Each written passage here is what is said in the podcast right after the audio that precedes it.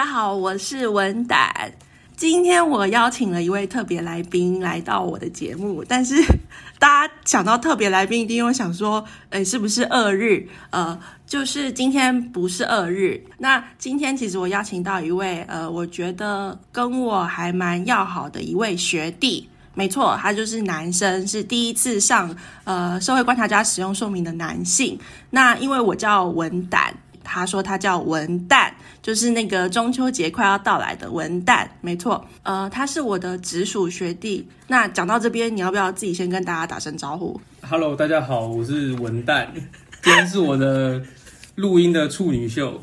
可能也是吸引代表作，没有他他他一直很很紧张，就是文旦他一直很紧张，就是他今天第他第一次录音。但是其实为什么我想要找他来录音？是之前我跟他说我在做 podcast 的时候，他就很有兴趣。他平时也会跟我聊一些他对时事的看法，然后跟我觉得关于录音 p o c k e t 这个这个点，他也可以给我一些建议。呃，文旦他是我的，我不知道大家大学是不是都有那个直属学弟？你们知道直属学弟都都不是自己决定的，他就是抽签抽到的。我跟他在，哎，你要不要说一下我们认识多久了？从大二二零二零零九一直到现在十几年了，这样十几年，十几年了。其实我是一个呃，我觉得朋友不算少的人，但是跟大学同学，而且又是学弟，不是同届的十几年，保持呃联络，甚至我们每次见面，其实那个生疏感都不会都不会在，我觉得是蛮特别的。文旦他，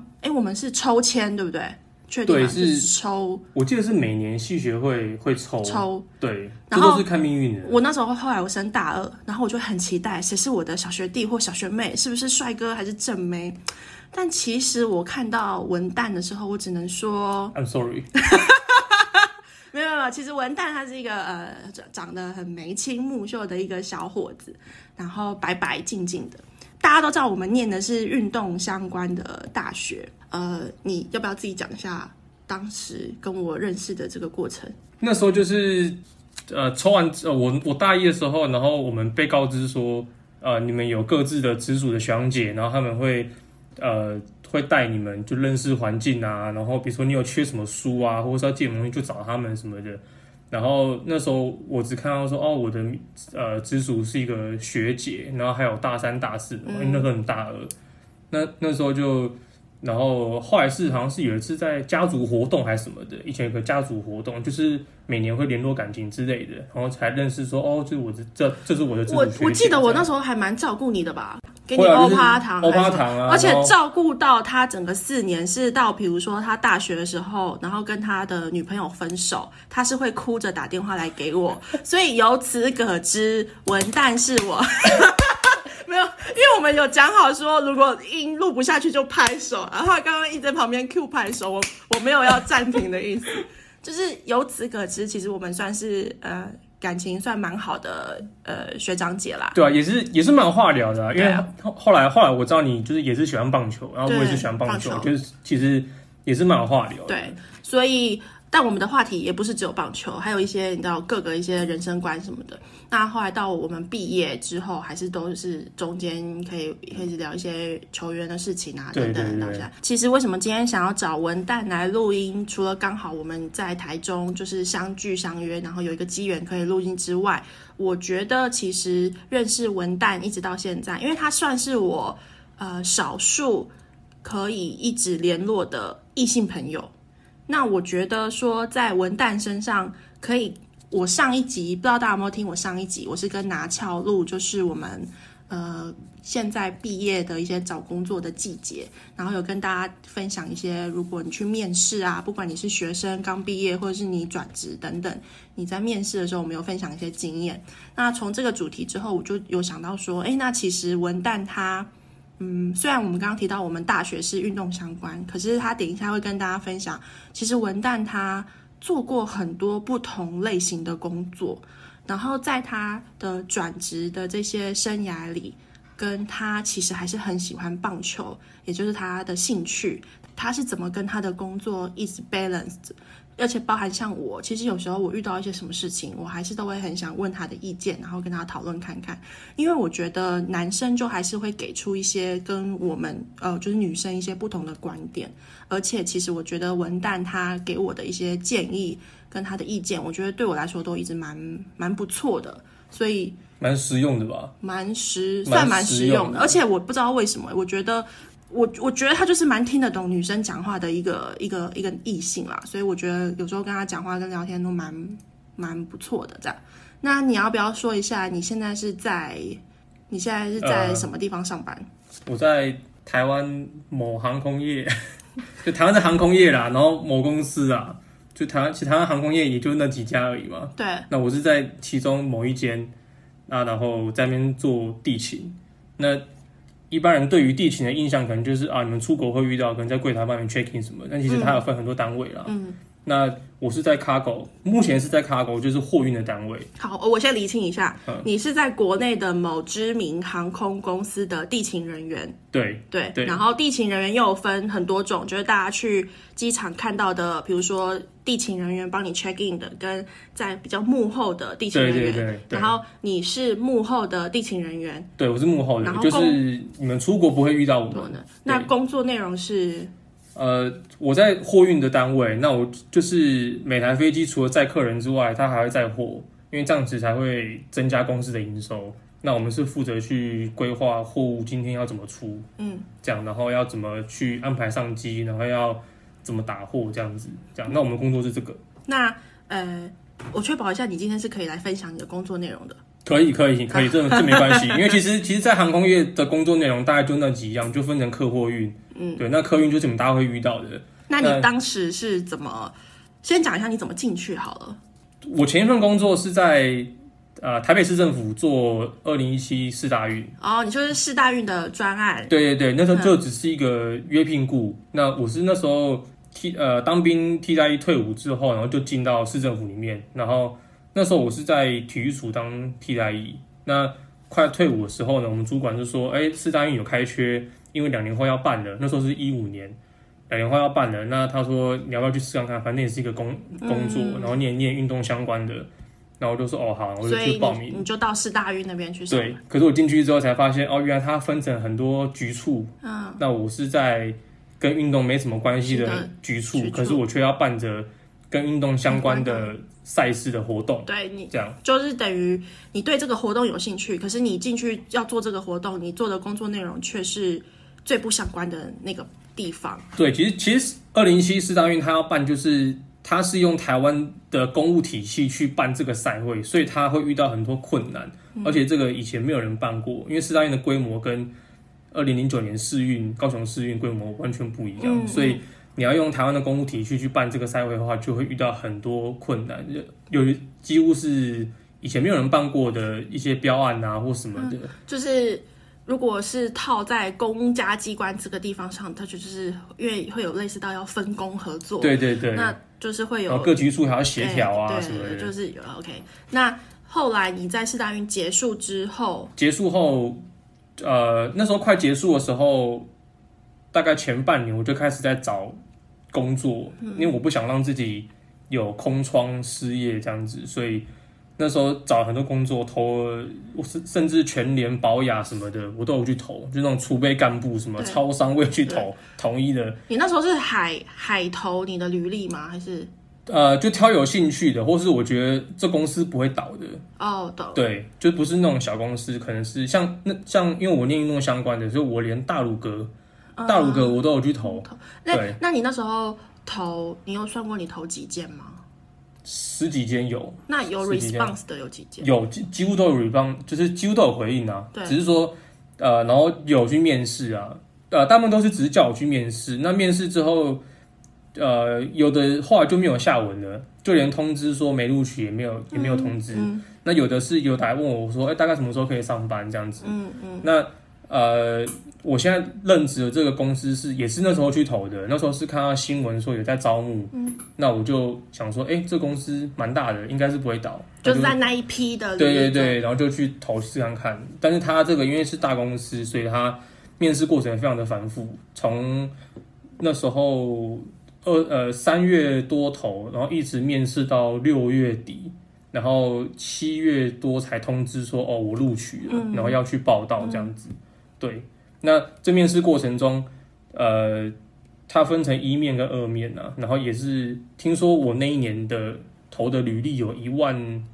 快一万两千份履历，哎呦，所以你是从，然后我们挑，好像录取名额只有两百个吧，两百个地形这样子，哦、然后有一万两千多个履历这样子，所以你是那两百个其中一个，对，嗯，对，然后就是从投履历开始，然后刷到一大部分人，然后一面二面这样，他的一面二面很残酷哦，就是你面试当下主考官会跟你说，哦、呃，那就请你回家。哦，这样，他不是那种事后电话通知，没有，他就是我们，而且他是集体面试，五个一起面试，嗯，面试，然后你就面试完之后，他带你到一个房间里面等通知，没拿到通知的人就回家，嗯，有拿到通知的到下一关，嗯，这样，哦，就是现场就知道结果，对对，然后有的人没拿到通知回家的，当下就直接哭出来了。他们都问什么问题啊？一面，呃。一面的问题其实跟航空业完全没有相关。一面的问题，他就是五个一起面试，然后首先自我介绍一分钟，他前面有个码表，然后他按码表。如果你一分钟内没有讲完，他就说好，谢谢下一位。嗯，这样。那、啊、如果你讲完了，他也不会让时间停，他就让那时间走完。这样。所以是，所以你要一直练习，嗯，而且他会要你中英文一起，嗯，所以你要一直练习，练习到你能够一分钟的时间。能够完整的掌握，嗯，所以那时候我在准备面试的时候，我通勤，因为我住桃园，我那时候在台北市政府上班，然后我通勤到台北这一个小时间，我都在看着我的手表，在背我的自我介绍的内容，这样，然后还有就是自我介绍完之后呢，他就桌上有五个信封，你每个信封打开里面有个图片，那个图片就是说随机的，你完全没有概念，然后跟航空业也完全没有关系，那要干嘛？你就是打开信封，看到图片之后，给你一分钟，然后你要讲一分钟的故事，讲图片的故事，你就自己随便掰，你就随便想，然后讲故事，然后故事五个人都讲完之后，他跟你说好，谢谢，那我们等通知到下一个房间这样。那我想问的是，因为你刚刚提到说你的一面、二面都很繁复，然后你整个也可能会有那种临时抽考，然后到。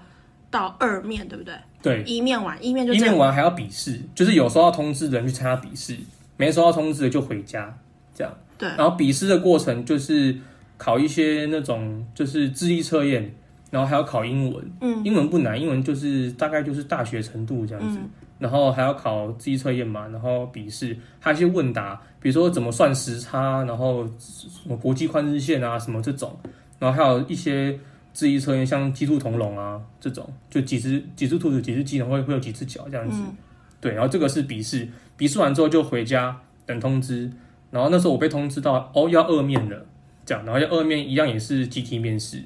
那二面他就会问你一些问题，然后还要你呃有一样有五个信封，信封里面有一个英文的短文，然后你一翻开短文就要念，嗯，啊你不会念英文单字怎么办？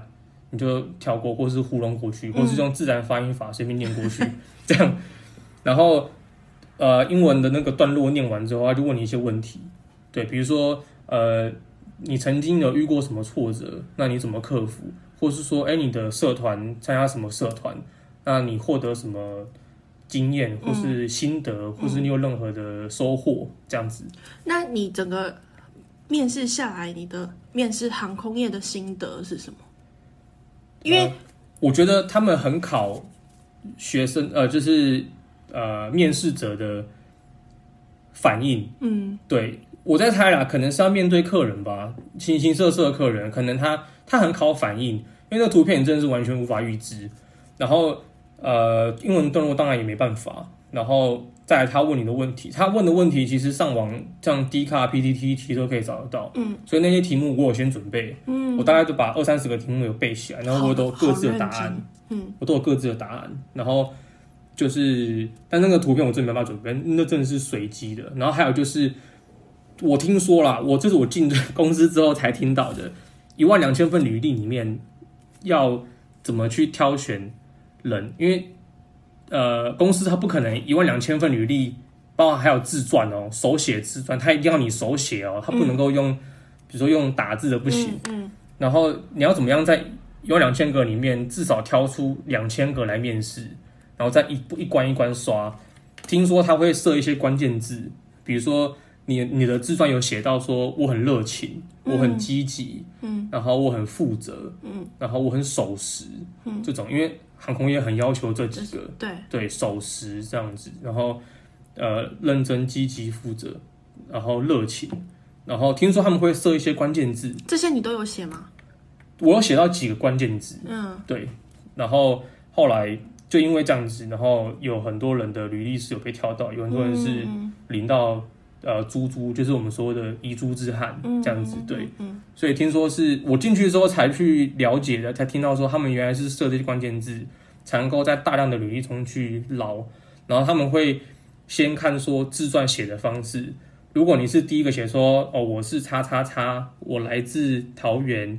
我家有五个人，这种马上就被刷掉了，哦、因为太自私了。嗯，对，跟别人都一样，有可能是就是翻版这样子。对对对对对，所以这种通常都会第一个刷刷掉。文旦他其实他我我觉得他刚刚从刚刚的的字界里面，大家可以提到，其实他算是一个，我觉得在表达跟叙述一件事情上都是蛮。蛮 real 的人，就因为其实我跟他联系的时候，我们都比如说讲电话或传来，就是我都能透过他的文字知道他想要跟我讲些什么，而且他都知道我 concern 的点是什么。我呃，所以我会觉得他是一个嗯蛮蛮细心的人。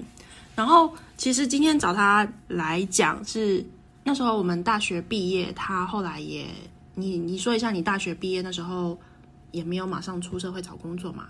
你是不是后来有先？念我们学校的硕班两年，对对对，因为他说他还不想要那么早去当兵，他还没有想好要找什么工作。其实他都蛮诚实，我觉得就是蛮 real 的一个人。对，应该应该应该有也有不少人遇到这种问题啊，就是你可能大三大四想要说啊，我之后退伍要找什么工作啊，我我我不知道干嘛，这科系可以干嘛？要是不是只能考公务员什么之类的？这样、嗯、还是考国营事业这样子什么的？对，其实这些我都想过、啊。对，然后后来他。呃，那你那时候硕士毕业之后就去当兵嘛，对不对？对，然后后来当兵就是因为当兵刚好在体育相关的单位当替代役，然后就去参加那个面试，就是四大运的工作、嗯、工作面试。对，而且他那时候其实他在四大运那时候上班的时候，我们算是可以一直的对于我们关心的这块领域一直保有一些，就常常会有一些最新的消息，我们就会互相分享。比如说，哦、对，对这个圈子里面有发生什么事情，这样子，我觉得他好像到哪边都蛮有主管员的，会有一些上司蛮赏识他的。比如说，这个专案快要结束的时候，就会希望他可以，比如说留下来，或是哪边哪边还有蛮好的工作职缺可以介绍给他。可是文旦他，嗯，从刚刚听到他讲说他很多保雅或者什么各各形形色色也，他都一直蛮认真的去。就是去投尝试啊，然后到现在，可是你们不要看他这个样子哦，其实他是非常非常，就我们刚刚讲他非常非常喜欢棒球。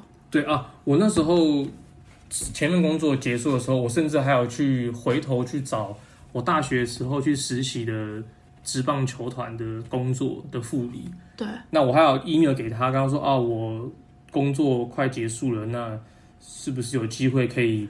进到球团，他甚至还有找我去面试。：“OK，那你就你可以来面试，我帮你转介给谁谁谁这样子。”但只是说之后我就录取了航空业这个工这工作，那我就把那工作就就婉拒了。这样，嗯、因为其实其实我一直呃觉得，因为其实前前阵子我跟朋友去看霹雳格，就是呃台湾的直男的比赛的时候，我们有聊到说，呃，我们两个是同年那。我们聊到说，如果在我们当时毕业，台湾现在的职业运动的环境有这么好的话，也许我们可以把兴趣跟工作可以相结合，我们可以投入到这个行业里面或者这个产业里面。因为现在职棒也有六队，然后职篮也是有两个联盟，那其实这背后代表的都是有很多的工作机会。嗯，对。那我觉得我们当时念这个科系出来，因为我那朋友也是跟我念。念类似科系，那我们不外乎就想要投身这样的行业，那跟我们每天喜欢的运动在一起生活，这样。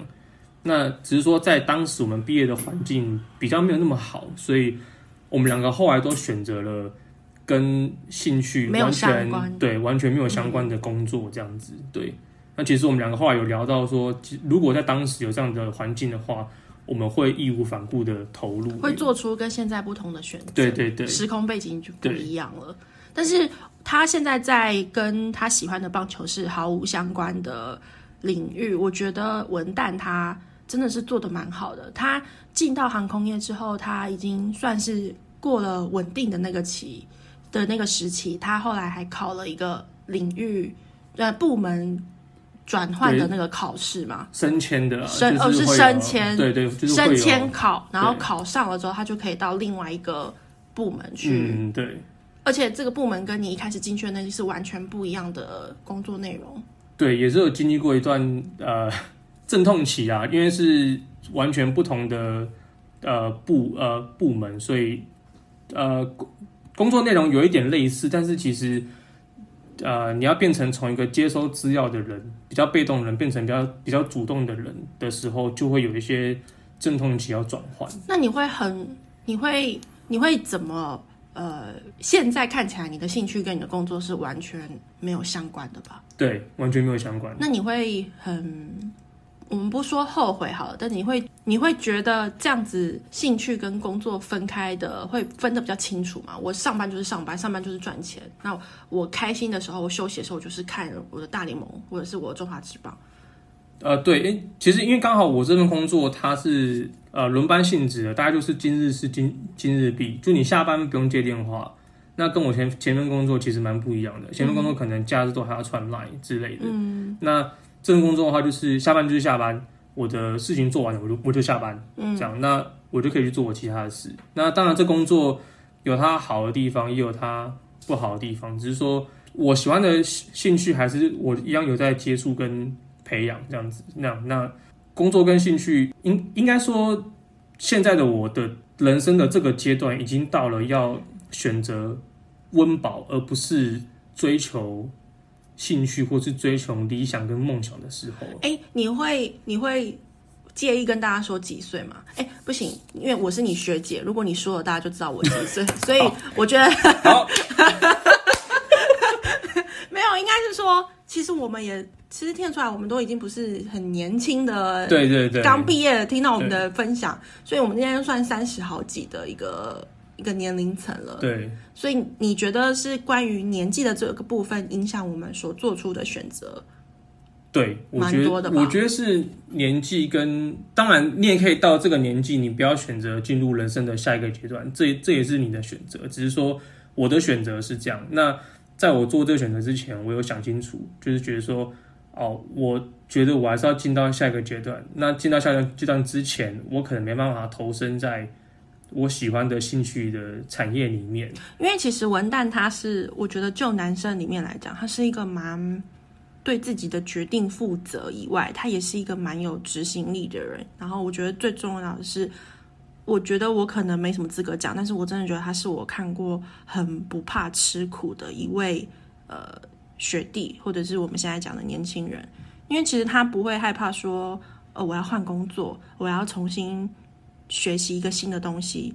你们看，其实我看他上，其实中间我看他上转职，或者他准备航空业的考试的时候，他非常认真，他还会去考英文或者什么，他都是假日会花时间上图书馆去念书，然后写满满的笔记，po 在脸书上跟大家分享。虽然我每次看到觉得哇，文旦他都会把自己的东西毫不吝啬的跟大家分享他的整个心路历程，而且他的文笔是男生里面我觉得少数算写的，就是人家读得下去的，因为你很少看到男生写乐乐的，然后里面都是一些就是什么注英文或者什么，我觉得他的文笔也蛮好的。我觉得在现在啊，虽然我们都知道上就是上班就是糊一口饭吃，可是每次像他大学的时候，还是会跟大学的指导教授保持一些，或是跟我保持一些我们对于这个领域上我们算蛮有兴趣的。比如说，你是不是前阵子自己一个人飞去日本看日本日报？对，他还是有一些他的一些 young boy 的一个梦想在他的心里面。然后我觉得重点是他人生的一些规划，比如说。交女朋友，然后到哦，他女朋友交了几个，我这边就不讲了。但我知道他大学交了不少个，而且还有几个，还有几个是哭到痛彻心扉，然后不知道半夜还是什么打电话给我。那我问你，你觉得你会在你现在这份工作一直做下去吗？会。你有找到你人生中最梦想的最后一份工作了吗？其实我梦想的工作是我希望，可能我退休之后，我我还是可以投身到呃职棒球团里面，maybe 是当个顾问什么都好。那、嗯、我我我我还是想要，可是那个是在我退休之后了。那其实，在这份工作中，我觉得不管做做什么工作了，你要有从这份工作中找到你的成就感。嗯，对，因为在我这工作中，我可以找到我的成就感。你刚刚是说你想要当顾问，是不是？你想要在地勤业做到退休，然后去当职棒球团的顾问，是这个意思吗？对啊。我有听错吗？没有啊。那你觉得凭什么人家要当你找你去当顾问？我跟你讲，我现在在看棒球转播的时候，有些话我讲的东西跟主播球迷讲的东西一模一样，一样。而且他们对于有些球团对于球员交易什么的，我跟你讲，其实我都有在观察。如果他愿意请我当什么总管或是顾问的话。一个月给我十万，我保证五年可以带到总冠军。总冠军。好，大家，我跟你说，我跟文旦认识的时候，他让我印象很深刻，是他从高中到大学，那时候他可以把整个美国职棒大联盟的东岸跟西岸所有的球队，每一支名字在东岸还是西岸，每一支球队的名字都讲出来。那个时候我就觉得超 surprise 的，难怪他会念我们大学的运动产业相关的一个，就是就是对这产业很有兴趣。然后到我跟他其实认识那时候是因为我们还加入了一个社团，叫那个运动播报记者，所以我们可以写，然后我们去观察一个比赛，看比赛，然后写出来这样子。到大学的时候，他还是到硕士的时候，他还是做，呃，是是我大学的时候，那时候参加了呃体育署大安体总办的。反正就是一个学生记者，学生就是一个记者的一个实习。其实他，其实其实我要讲的是他，他的那个面路很广。你可以要他讲，你也可以要他写，然后你也可以要他看。然后，可是到最后，他做了一个呃，跟我们上述所说的事情都不一样的一个决定去做。就比如说他现在的航空业，对，你那时候是不是？我记得那时候好像也差一点要去当记者，对不对？对，其实我那时候是大学实习，因为我们大学规定要实习要有学分。那我呃大二升大三的时候是去当体育记者，然后大三升大四的时候，我跑去职棒球团里面当实习生。对，那主要是因为这两个产业都是未来我可能大学毕业后我想做的工作。那我进去之后发现，嗯，里面的呃不管是工作环境。当然，工作环境是很是跟我向往的，是很是很相像的，因为每天都跟自己喜欢的运动。因为像啊、呃，体育记者，你都你就是会看你去跑什么线这样子。职棒球团就更不用讲，你每天就是跟这些棒球员生活在一起这样子，然后有赛事你就去这样子，然后就要工作这样子。那去了之后才发现说，哦，原来里面的产业，然后跟呃比较现实一点的的薪资条薪资条件都不是。在我认为，可能我们我没办法用这份薪水来养活我自己，甚至要养一个家庭。嗯，所以那时候我就有一些萌生其他念头，觉得说，嗯，是不是这个产业可能在台湾的市场还没有这么大，或是没有那么成熟？那因为其实那时候职棒只有四队，然后有一队还不太想玩，所以。基本上这个产业是 当时是快要瓦解的状态，嗯、对，我那我知道，对，所以会觉得说啊，这样是不是没什么未来？嗯、那不如是不是要有转换其他的跑道的念头？跑道的念头，嗯、甚至还想过是不是考个什么转学考？嗯，可那时候我已经。实习完已经大三，快要大四了，我就觉得说他这中间转学考会不会太浪费？其实我觉得，我我想起来，我今天为什么想要找文旦来文旦来录音室？我们聊了快半小时，你现在才才才想起来啊？不是不是，我我一闪而过。其实我想要讲的是，我找他来录音室，有时候我在他身上有看到我自己的一些样子。比如说，因为那时候我跟他一样，我进到我们那个大学科系的时候，都有想过说。我真的进来之后有想，我真的要在这边继续待下去吗？有有没有想要转学？因为其实我我不会跟大家讲，我就是很喜欢兄弟象，所以我去念呃中信兄弟，然后去念这个这个产业，然后也想过说我要不要进去这个职棒工作。可是你刚刚听到文旦讲的，就是这个产业可以支撑我的热忱，可是它可以支撑我所有的工作一切或是发展吗？因为其实职棒球团那时候在台湾真的是有一阵子几经倒闭，或甚至根本也没有人觉得有什么前景。所以我那时候就想说，我真的要把这个兴趣结合我未来的人生的工作规划里嘛？可是我又是为了这个东西来念我的大学，所以其实呃，有听节目的人知道，就是后来我的研究所文旦他是继续念，可是我我跨了一个领域，我去念了其他的研究所，后来出来想说，哎，要不要教书还是什么？可是其实没有。那我现在又回到呃运动产业相关的，大家知道我是上班族。或许我可以在我的上班的工作内容，呃，接触到一些，哎，我蛮有热忱，哎，不是蛮有热，就是我可以在我上班的地方接触到一些运动相关的知识。但是我知道那，那像刚刚我很 admire 文旦，我很佩服他，可以说他很喜欢他现在的工作，他可以一直做到退休。但是我觉得，我一直其实蛮佩服一个人，可以说他很喜欢现在的工作，而且可以做到退休。虽然他不是跟他的兴趣结合的的东西，但是我我觉得他有在他的工作跟兴趣上面取得一个 balance，他可以把这两者切得很开。像这样刚刚听起来，你其实算转职的领域跨了蛮大，对不对？对，其实因为在世大运的工作，呃，听起来好像跟运动相关，但其实你去进去就是当一个承办人，你每天就是面对公文，然后跟开会。其实这东东西都跟运动真的没什么相关，你只是去开会的名称变成说什么二零一七台北世大运测试赛什么会议这样子而已，就这样而已。其实你进去之后都还是在讨论说这个测测试赛有什么东西要弄啊什么，然后各局处就在就是东吵西吵之类的这样。嗯、对，其实这跟运动都没什么关。直到我去参加测试赛或是去看球馆的啊场馆的状况的时候，我才。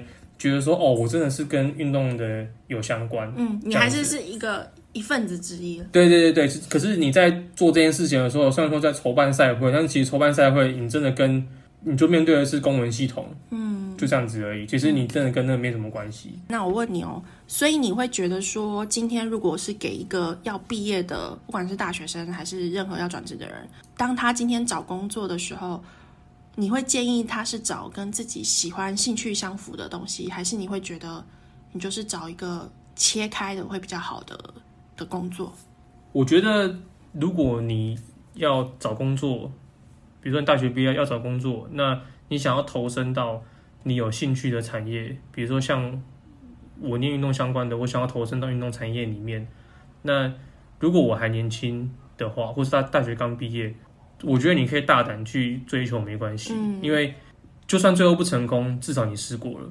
那但我觉得你要设一个停损点，比如说你二十二岁，大学毕业，然后你投身到你有兴趣的产业，但是工作可能薪资呃两万七、两万八，或是不到三万，嗯，那你可也许可以支撑个两三年，但当你想要进到，比如说呃，你也许有想要进入到人生下一个阶段。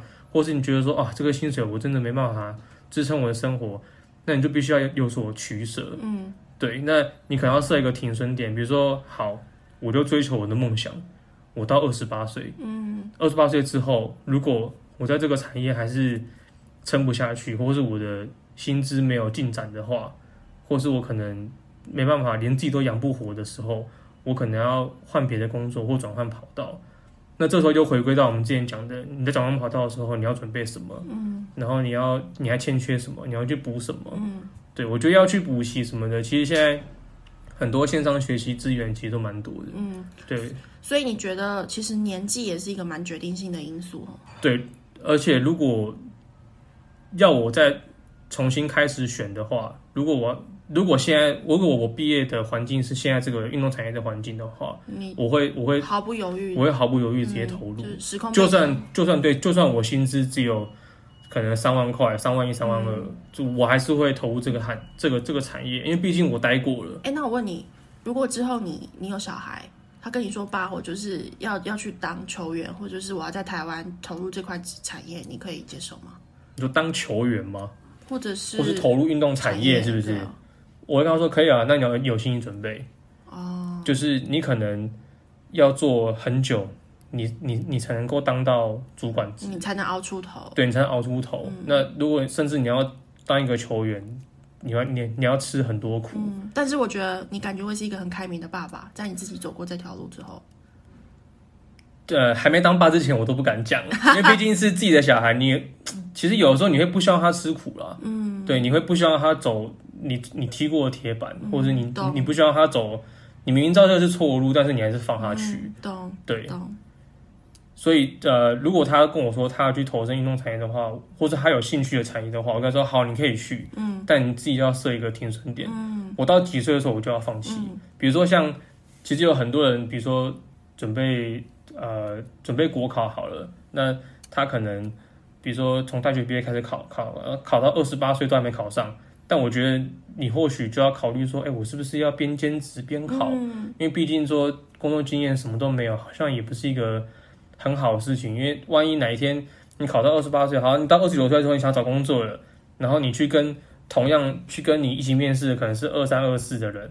然后发现说哈，那我这五年的工作经验都是空白，我要写什么？嗯，嗯对，就就会就会是一个不好找工作的一个点。嗯，对，所以呃，要设一个停损点，就是你要知道说，我到哪个时候我可能真的要放弃了，这样子。嗯，虽然说很可惜你没有成功，但是至少你试过了，你会你可以跟、哦、你可以跟别人说哦，有啊，我曾经试过啊，但是就环境不佳啊，嗯、或是什么原因之类的。对，了解。那我觉得工作跟兴趣，呃，即便你身身处在你没有，呃，跟你兴趣完全不同的工作里面，你还是可以维持你的兴趣。比如说，像我现在还是会，嗯，经常看一些、嗯、呃国外的专栏，或是国内的专栏，像运动、嗯、运动世界，而且都是英文哦，或是国外的网页，你可以知道说，哦，现在呃，就是大联盟怎么样怎么样怎么样，然后台湾中华职棒怎么样，其实。台湾有很多的写手，就是呃手写的写，嗯，对，有很多的写手，他们都会写一些文章或是部落格，都会看，对我都会看，因为他们有些有他们的见解，那呃我看了之后也会有我的想法。那其实跟上这些东西之后，然后你再去看比赛的时候，你会更觉得有有趣。所以你是一个，你下了班之后虽然很累，但是你还是会在你的假日或休闲之余去。让自己吸取这些薪资，对不对？因为这些是你喜欢的东西。对，对，对，对，或者是可能我在，因为我在玩那种棒球数据的游戏，所以我必须要知道这些东西，我才可以去啊、呃、经营我的球队。而且我想跟大家讲的是，他非常喜欢棒球到，到他呃之前有跟大学的教授，因为我们大学教授也是有在弄那个职棒球团数据相关的。对，就就是一个游戏这样子，然后他有把我拉进去。对，然后他们是毕业到现在，每年每年都会固定的去做这件事情。对对对对对，就是每年三月份会，每年三月份会有一天，就是这这群人会聚在一起，然后一起选秀，然后一起聊天，也也算是一个聚会啦。那只是说，你为了要玩这个游戏，那你就必须要去知道说，哦，哪个球员被交易，然后哪个球员可能会去，可能会被丢出来。或是小联盟 minor 有哪些那个比较好的 prospect 会被升上来，这样子，嗯、这样对。那其实你都要去知道，因为你在玩这个游戏的时候，你才会去赢别人。所以教授也跟你们一起玩游戏。对对对对，然后他也会就一开始是他带着我玩，他教我说这东西是什么，你要怎么弄。这游戏玩到顶峰可以干嘛？没有干嘛，就是就只是拿到第一名，然后很骄傲，然后你你隔年的。你隔年大家聚会选秀会的时候，可以呛大家这样，哦、就这样子而已。了解，所以某方面也是蛮幼稚的，是这样。对，是蛮幼稚的，但是在里面我是年纪算是比较小的人哦。他们都是四五十岁的人，他们都从年轻时候可能还在国外念大学的时候就开始玩。玩，可是你现在就已经开始玩了。对，因为他们就是觉得说，反正他们球队有空缺，那就玩这样子，嗯、就找人来。但是要找会懂的人跟有热忱的人玩，因为有很多人是死鱼，就是可能进去之后。就装死，然后也不愿意经营，然后球员就是也没有在变动什么之类的。我想问一下，我每次不好意思大家，因为我每次就是我就是会问他，那你怎么看一下统一拿上半季冠军的这个这件事？我觉得就是。你好好讲哦！我现在大家刚刚都有说哦，再给他什么五年、十年，他就可以领总冠军。我就让我的观众来听听你怎么给这个中肯的建议，让大家听听你是不是真的这么有料。好，那那我再讲一下其他球队好了。富邦这个球队呢，哎，这以上都是我个人立场，好，个人立场不代表不代表本台利益，大家大家听听，不代表本台利益。富邦这个球队呢，讲白就是，他们永远都只想 win now，win now，win now，意思就是说我找了谁谁谁来，我就可以拿冠军，我就可以怎么样。他们没有在培养好的 prospect，就是他们的每个位置的 depth chart，就是板凳深度不够，每个位置的深度不够。那哎，你他们永远都在 win now。你看他们为了，而且他们很常因为外界讲了什么就做什么。比如说，他们说啊、呃，外界说他们球员薪资太高，然后花太多钱在老的球员身上，于是他们今年就呃之前呃胡金龙的问题。好，然后林益全的问题，然后他们就把这两个给踢走了，对，给放掉了。结果统一就把这两个吸收，对，捡来用，就发现哎，还可以用，还蛮好用的。用一个还可以卡到先发外野，嗯、一个还可以卡到先发的角落，对，嗯、还可以还还可以守哈扣呢。所以我就觉得，嗯、呃，富邦的问题就是这样子，太容容易因为外界怎么样怎么样怎么样，嗯、然后呃，再就是我觉得他们也没什么心想要经营，其实。大家可以去 PTT 的富邦版看，他们上面的球迷也是骂的，也是蛮精彩的。嗯，那呃，在兄弟的问题，你好好讲。我觉得就是你好好说，管理阶层太强势。OK，对对，那呃，你讲的不是总教练吧？不是不是，管理阶层太强势。嗯，对。那好，在乐天的问题就是，哎、欸，我叫你好好说，你只说一句。因为我怕我讲太多，可能 好。反正兄弟的问题，还有就是，我觉得是运气。就他们今年找的羊头都 都不是很好，然后受伤受伤，然后球员低潮也蛮明显的。谁啊？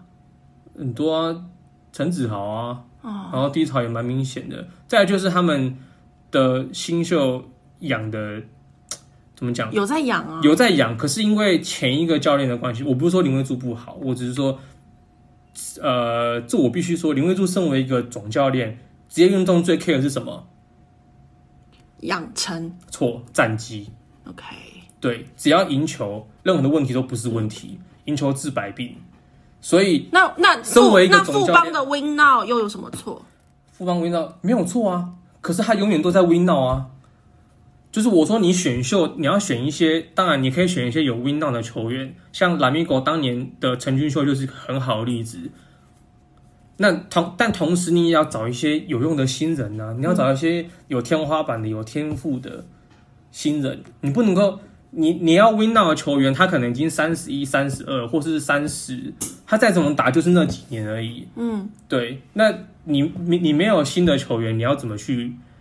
呃，支撑你球队的深度，你会有青黄不接的时候。那那回来威威助，好，威助，身为一个球队的职业运动的球队的总教练，他最 care 就是战绩。那当他，而且他又是日本职棒体系出身的球员，日本职棒体系出身的球员有一个比较明显的可以观察的是，他们不太喜欢变动。当我今天球队其实状况很好的时候，我希望打线不会变动。我的一军阵容就是这样子。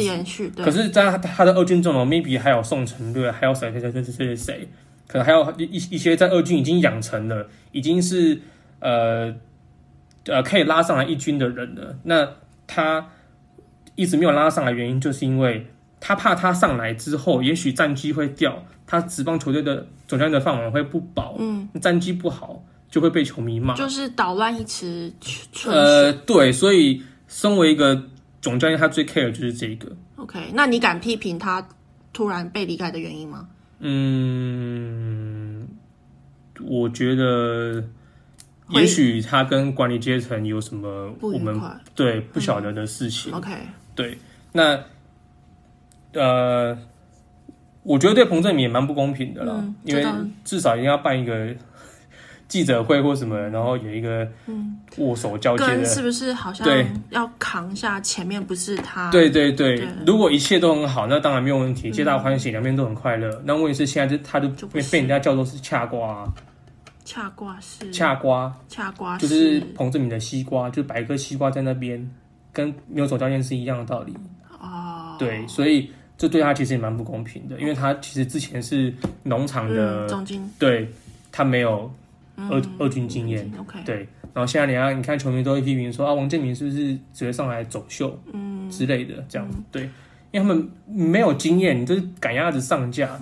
那再来发生这个问题之后，兄兄弟的战绩虽然一度追到第二，可是后面又往下掉。嗯，好，那乐天的问题就是牛棚还有失误，是嗯，对球员的失误，然后还有牛棚，然后。乐天最大问题就是这个，乐天的火火力没有问题，但是你可以去细数，今年乐天有几场比赛是几场比赛是败在牛棚的。嗯，豪进身为一个 closer，你顶多就是吃一局而已，一点一局，有时候会是要他甚至吃到两局，就对一个 closer 来说是一个不正常的一个、嗯、呃出赛频率。嗯、好，那味全其实味全我一直蛮意外，他能够打到这个地步，对，对他能达到这这个地步，而且他今年只剩他上半季后来只剩一个洋投。他可以用其他的土头去撑起他的球队战力，嗯、而且还保有竞争优势，战绩还不错。对，他一度还追到第二，嗯、距离统一只差三场还三场半。嗯，所以我觉得以他现在的表现，他最大要补强的，我觉得就是打线要稳定。嗯，对，然后手背跟投手没有问题，还有就是我觉得王王维中过誉了。过誉，过誉的意思是说，好像没有那么强。嗯，对，好像。然后而且太痛了。太痛了，他本来是希望他可以扛下假日先发的票房保证，对，但他后来扛不下来，吃不下来，然后今年再也投不好，然后后来现在去牛棚，牛棚是投的，对，也也是投的乱，也也也是投的乱七八糟，嗯，然后再来就是他们之前很有名的徐若曦，然后去开刀之后，球团虽然说保护他只投四局三三局之类的，虽然说很杀，可是续航力不佳，然后加上也是太痛了。对，所以我觉得魏权，呃，我觉得羊头部分可以找一个不用这么强的，因为他们本土战力、投战力已经很强了。对，他们主要找的是洋炮，我觉得他们要找洋炮，然后可以去补足他们打线不稳定、火力输出不稳定的问题。那统一，统一的问题，统一其实没什么问题，因为他今年伤兵都回来了。他之前战绩不好，开季战绩不好，是因为他伤兵太多了。然后确诊，然后你看林安可状况也是不好啊。嗯、但是虽然说他现在上半季这个彩带也是抛的心惊胆跳，因为他后面还有很多伤病问题。不过他们现在要想的是，他们要如何在下半季找到球队的阵型，然后去迎接台湾大赛。那我想问你，下半季你看好谁？贵队。呃，这这不是客套话，这是真的。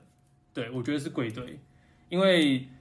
你们现在要的问题就是羊头，你们要补足羊头。羊头不是宝拉好好的吗？啊，只有他一个哦。OK。对啊，你不能只有他一个啊。对啊。因为今天就像魔力什么都回去了啊。对啊，你不能只有他一个啊。嗯、他一个好啦，他一个给你拿十胜好不好？嗯。那、啊、你其他怎么办？嗯、下半季有六十场哎。嗯。对啊，你不能只有他一个、啊。好，那么大家可以看到，就是听听文旦讲。听，其实有时候是蛮过瘾的事情，所以有时候我真的会很喜欢跟他聊这些事情。那我们就来看看，等嗯、呃、今年年底的时候，我们再来看看文旦说的讲评是不是就跟大家心里想的差不多。那、哦、好，刚 刚分享他就是那个航空业，你好像是说你是，我是在说起来是也是也是蛮尴尬的，因为因为我们航空业。在找新人的时候，不太会找有工作经验的人。讲白就是他们想要白纸，他们要大学生，对，他们要大学刚毕业的人，然后要白纸。那顾名思义，这些人 maybe 是像现在呃，现在好像恢复要当兵了，但前前几年是不用当兵的，所以很多都是二十二岁，呃，或是当兵一年可能二十三岁，那女生可能就二十二岁，然后就进航空业这样子。但我当年进去的时候，我是二十七岁，然后我有一份工作经验两年的，然后我还念了两年的研究所，不是白纸，而且还有点年纪。对，所以我当时在投这个履历的时候，我前面工作的主管还跟我说：“啊，我觉得你投可以去投啊，但我觉得你不会上，因为这个东西他们过往的传统就是他们要白纸。”那我觉得。你你会想给转职的人，想转职的人什么建议，或是有考虑想转职的人有什么建议吗？嗯，我觉得你要勇敢跨出舒适圈，或是你可能要去衡量一下呃，你真的想要投身在找找什么样工作？你想要找你跟兴趣有关的，或是你想要找求温饱的，或是你想要找有发展性的，嗯，这样。那我觉得你要去想想想好，说你要转到什么样的工作。那转到那个工作，你需要做什么？你要 maybe 你要有多一的成绩，然后可能要几分门槛，因为像航空业有设定门槛。那有的工作可能要证照，maybe 要呃 TQC 或是什么的，这样。那你要去想说，哦，那我要怎么获得这个证照？那我要怎么获得这个多一的门槛？你要去给你时间准备。而我。个人是是建议说，最好在你前一份工作还没有提离职之前，你就要先拨时间做这件事。就是从你还在就职就开始准备离职的事，不要让自己断吹啦。嗯、因为每个人家庭状况不一样啦。那我个人给自己的要求是，我不想要跟家里拿钱。嗯，对，那我不想要有一段是空窗，嗯、然后断吹的时期。哎、嗯欸，我觉得我可不可以说你是一个很有执行力的人啊？你会这样子说自己吗？呃，不会。但是我觉得我在进航空业之后，我觉得我工作有点强迫症。有带到你生活上，造成你老婆或者是你们双方生活的困扰吗？有。我老婆说她有时候工生活跟我在一起生活有点压力。比方说，我想听这个。比方，在航空业有什么强迫症会带进家庭呢？就比如说行李家里的什么东西准时啊，一定要准时啊，然后今日准时是一个今日是今日币啊，然后或者我想听家事有哪些东西，就可能呃，比如说倒垃圾好了，嗯，我们家附近的垃圾车是大概八点，比较晚的话是八点到，嗯，但我可能六点就会跟老婆说，哎、欸，那个垃圾要收一收。可是还有两个小时，我老婆说：“啊，还有两个小时，啊，就先收好啊，然后他一来就可以抓，就可以马上跑了。”啊，是谁要去跑？我我去跑啊。啊，那你自己去收啊？那你就自己去收啊。啊，我可能在做别的事啊。然后就是不是啊？我觉得应该是这样：八点垃圾车来，那如果七点五十五再收，是不是？不是，我今天就是做一个我可以来得及，我负责收嘛，对不对？那我就做一个我觉得我来得及，让你在八点去收的时间，我自己会抓这个停损点去收。你就不要再来叫我，我六点就要去收啊！如果看不惯的人，那就他自己。我跟你讲，这就是因为呢，曾经我老婆就是发现说，哎、欸，垃圾车来，那他下去就来不及了。所以，所以我觉得就是垃圾要先收好，然后再冲下去。可是有需要六点就去收八点要到的垃圾吗？可可以啊，为什么不行？那我六点到八点，我还会煮东西，我还会有垃圾啊。那你就先煮好啊，五点先先煮好啊。为什么一定要六点就去收？就我只是打个比方，就是你要先做好你的事先的准备，你不要什么事都这么的临时，哦、火烧屁股在那边赶。那、嗯、万一你要你七点五十五分冲下去，电梯被人家按住了嘞，哦、可能你住五楼，然后六楼的要到、欸。我老公要这么啰嗦，我也会觉得七七楼，所以我们不会结婚啊。哦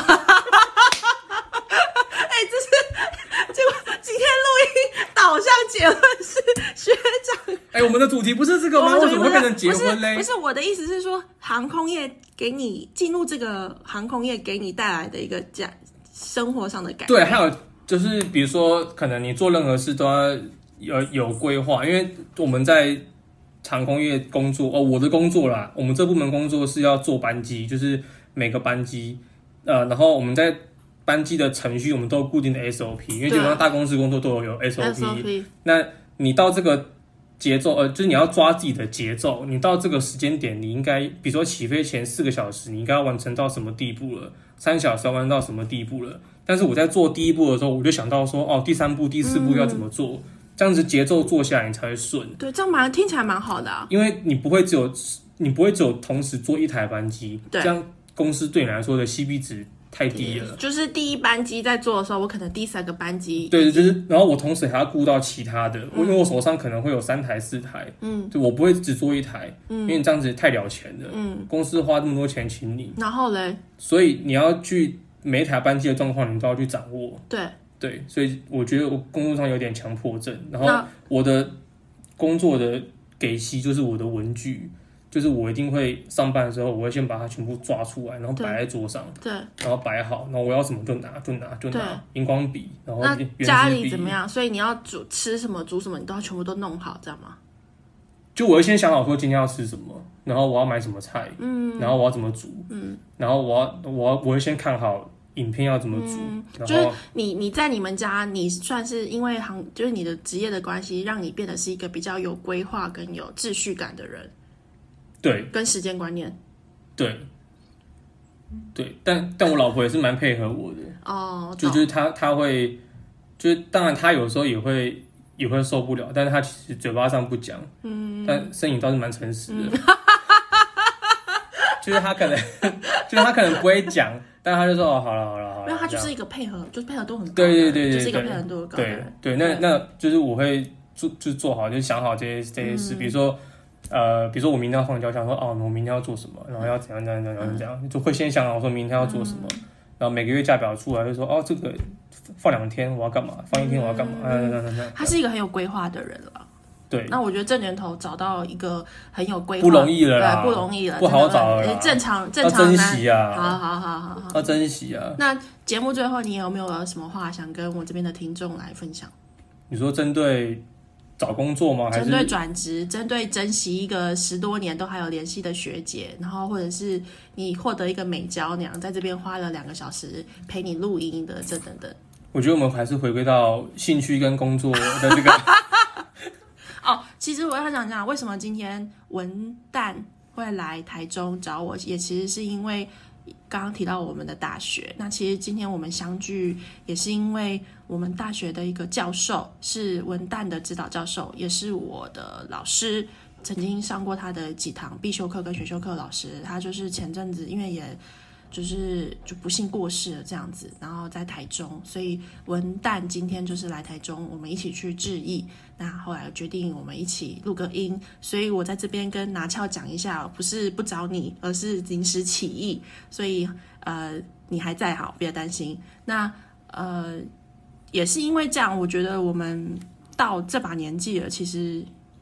嗯，能够其实能够健康平安的活着已经是很不容易了。相信我们都是蛮知足跟幸福的人。那我想综合刚刚文旦给大家的一些他对于人生的规划，或者是你想要转职，我觉得其实就是一个你想要去做什么你就去做，但是你必须是一个 well prepared 的状态。那我觉得文旦算是一个很有执行力的人，然后从他身上，我其实也学到蛮多东西的。很多事情我都会寻求他给我一些建议跟想法，因为其实认识我的人都知道我是一个蛮没有办法自己做决定的人。可是我觉得文旦有些东西是让我今天想要找他来在节目上跟大家分享的一个原因。那生活上或者是职业或者是兴趣，我们有时候都平时他讲的，其实我们好像很常联络，其实也没有，其实也没有，其实也没有。但是每次联络，欸，有时候我必须要抱怨一下，我传个赖给他，大概都要三四天才回，然后回我的时候，我还想到说啊，啊，我三四天传给他什么，然后再往上滑说，哦，原来是讲这个事啊，那就代表那个事对你来说，或是对我来说重要程度没这么高，需要看到的时候，不，这是代表说你根本就不 care。不 care 你，你今天不会坐在这边。根本就不 care。不 care 你今天不在这边。好，那总之就是，如果还可以的话，下一次我再找文旦，我们再来就其他呃领，就是其他内容来跟大家做分享。那么今天节目就到这边喽。我是文旦，我是文旦，大家拜拜。拜拜。